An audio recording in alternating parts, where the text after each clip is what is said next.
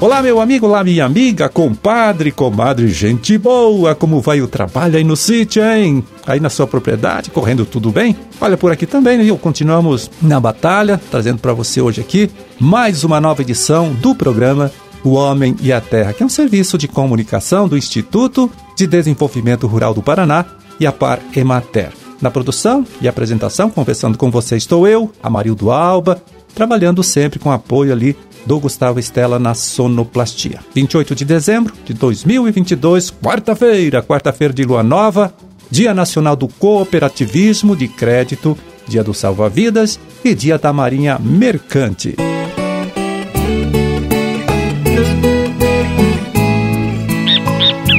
Bom, estamos aí no verão, né? Período quente em que o criador de peixes tem que ter muita atenção, né, com seu viveiro para evitar eventuais prejuízos é, por falha né, no processo de manejo da criação. O engenheiro de pesca Éder Felipe Morsbacher, da Imater lá de Cascavel, né, do IDR Paraná de Cascavel, é quem chega aqui agora para passar para a gente então algumas recomendações importantes a respeito deste assunto. Vamos ouvir. Então, agora vamos dizer assim, na parte de verão, né? Então a gente tem que tomar cuidado com a questão da alimentação, né? Esses meses de dezembro, mês de janeiro são meses quando a temperatura da água ela sobe muito, né? Chega a passar em algumas regiões oeste aqui e norte do estado passa de 30 graus, né? Então o produtor tem que tomar cuidado nessa questão da alimentação, né? Alimentação, cuidar com a alimentação nesses dias que a temperatura da água chega próximo e passe dos 30 graus, né? Reduzir a alimentação nesses dias, fazer a leitura do oxigênio oxigênio, acompanhar o oxigênio, porque é quando a água esquenta muito, a capacidade da água em reter o oxigênio ela diminui. Então o peixe não consegue absorver esse oxigênio da água, porque a saturação do oxigênio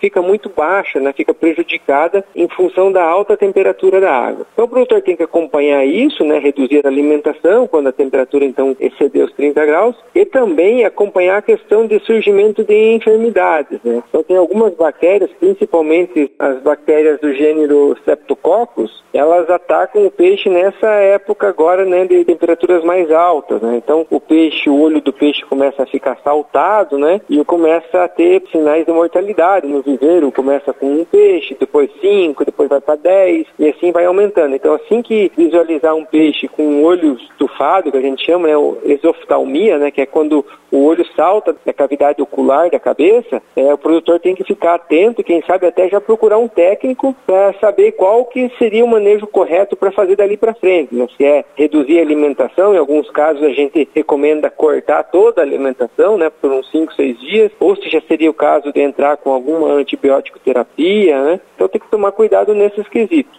Outra coisa que sempre o produtor tem que levar em conta, né, sempre tem que observar, é os demais parâmetros de qualidade de água, né? não só o oxigênio, mas temperatura, amônia, o nitrito também é muito importante, né? Então, nessa época aí o peixe come bastante ração, acaba também tendo bastante problema com elevação de amônia, né? E vários dias, né, com o peixe no ambiente de cultivo carregado com amônia, também pode ser um start aí de surgimento de alguma bacteriose, alguma doença, né? Então, o correto é sempre acompanhar, visualizar. Morrer peixe é normal, morrer um peixe a cada dois dias, é, ficar uns dias sem morrer, daí morre um. Mas se começar a aparecer vários peixes mortos em dias seguidos, então tem que sempre acender um alerta, né? Acender um alerta e investigar o problema.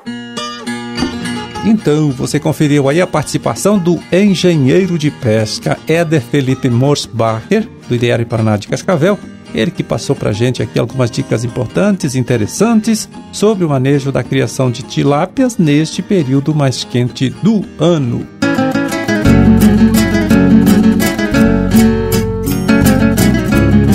E olha só, o projeto Rotas do Queijo Paranaense, agora nesse mês de dezembro, né, completa um ano aí de lançamento. Projeto que tem como objetivo, você sabe, né, contribuir com a promoção do turismo rural aqui em nosso estado. E quem agora chega aqui né, para fazer uma avaliação é, do trabalho feito neste último ano, através deste projeto, é a extensionista Terezinha Busanello, coordenadora estadual do projeto Turismo Rural aqui do Instituto.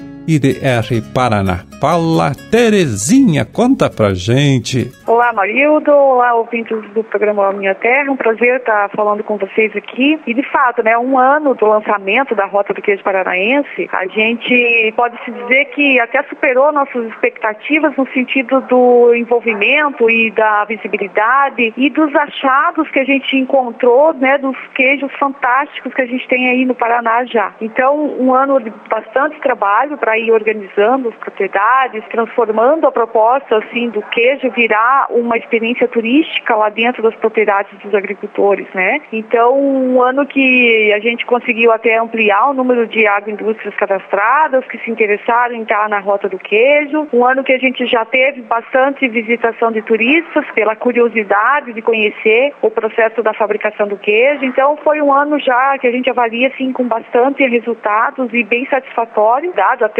né, pela condição de ainda a gente estar tá num processo pandêmico, né, ainda nesse ano, mas que evoluiu e que começou a ir em passos importantes para essa consolidação. Então a gente avalia, a organização avalia assim muito positivo esse ano 2022 para a rota do queijo paranaense. É, e a Terezinha também conta aqui para gente o que deve ser feito neste próximo ano, né, dentro desse projeto aí. Então, 2023 a gente tem novos desafios aí para avançar nessa consolidação da rota, né? Temos muito trabalho ainda a fazer. Porém, as agroindústrias, as queijarias, elas estão se especializando nessa questão de alguns serviços, né, voltado aí para receber o turista. Então, a ideia do agroturismo, né, dessa visitação interativa lá dentro da propriedade e que ela também se consolida não só é, apenas no processo da degustação do queijo em si, mas todo o cenário que envolve uma propriedade rural. Então, essa interação ela acontece desde o turista conhecer a propriedade, interagir lá com todas as práticas agrícolas, até a própria degustação do queijo, que claro é o carro-chefe né, da rota, mas também outros serviços que as queijarias estão se especializando em fornecer, como o café rural, por exemplo, refeições, passeios guiados pelas trilhas, enfim. Então, esse trabalho ele está sendo formatado e está sendo orientado pelos nossos técnicos nas regiões, né, para que o produtor ele consiga perceber essa alternativa, essa possibilidade também de trabalho e renda lá vinculada à questão do queijo. Então, a gente está trabalhando nessa consolidação agora para que essas propriedades que queiram expandir até o processo da visita guiada lá com relação ao queijo possam sim se estruturar para que possam receber de forma melhor até o turista, né? Então, eh, nessa parte da infraestrutura a gente vai avançar bastante agora em 2023. Da mesma forma, a identificação, né, das propriedades que fazem parte da rota lá no ambiente mesmo, né? Então, a gente deverá estar tá colocando, fixando, né, algumas placas, né, de identificação dessas propriedades que estão na rota para que eh, quem passe pela propriedade saiba que aquela é uma propriedade que está na rota do queijo paranaense. Então, esse é um trabalho para 2023. E a gente tem muitos eventos né, que vão consolidar essa divulgação da rota do queijo. Então, vários eventos, não só eventos do próprio IBR, né, os eventos do agro que a gente trabalha durante o ano todo, mas eventos de turismo né, que estão na grade da gestão do turismo no Paraná e que a gente deverá estar participando para essa divulgação, para ampliar essa proposta de negócios né, junto às agências de turismo, enfim, né, o trade turístico de modo geral. Então, são trabalhos para 2023 aí que a gente vai estar é, avançando, né? E para o produtor específico, né, da sua pergunta, é, na verdade, a gente está identificando e, e, nomeando cada técnico que vai estar atendendo cada queijaria nessa questão do turismo, né, do turismo rural, porque da agroindústria, do leite, enfim, né, já temos os técnicos atendendo, mas agora a gente define para 2023, seguindo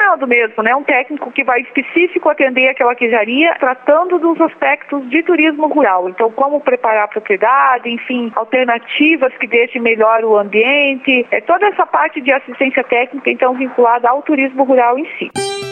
Então, hoje, 39 queijarias participam deste projeto Rotas do Queijo Paranaense, todas elas regularizadas, todas certinhas, né? É, inscritas aí nos serviços é, oficiais de inspeção sanitária e que neste ano, né, este ano que passou aí, receberam a visita de mais de 2 mil turistas, graças né, à participação neste projeto, projeto Rotas do Queijo Paranaense.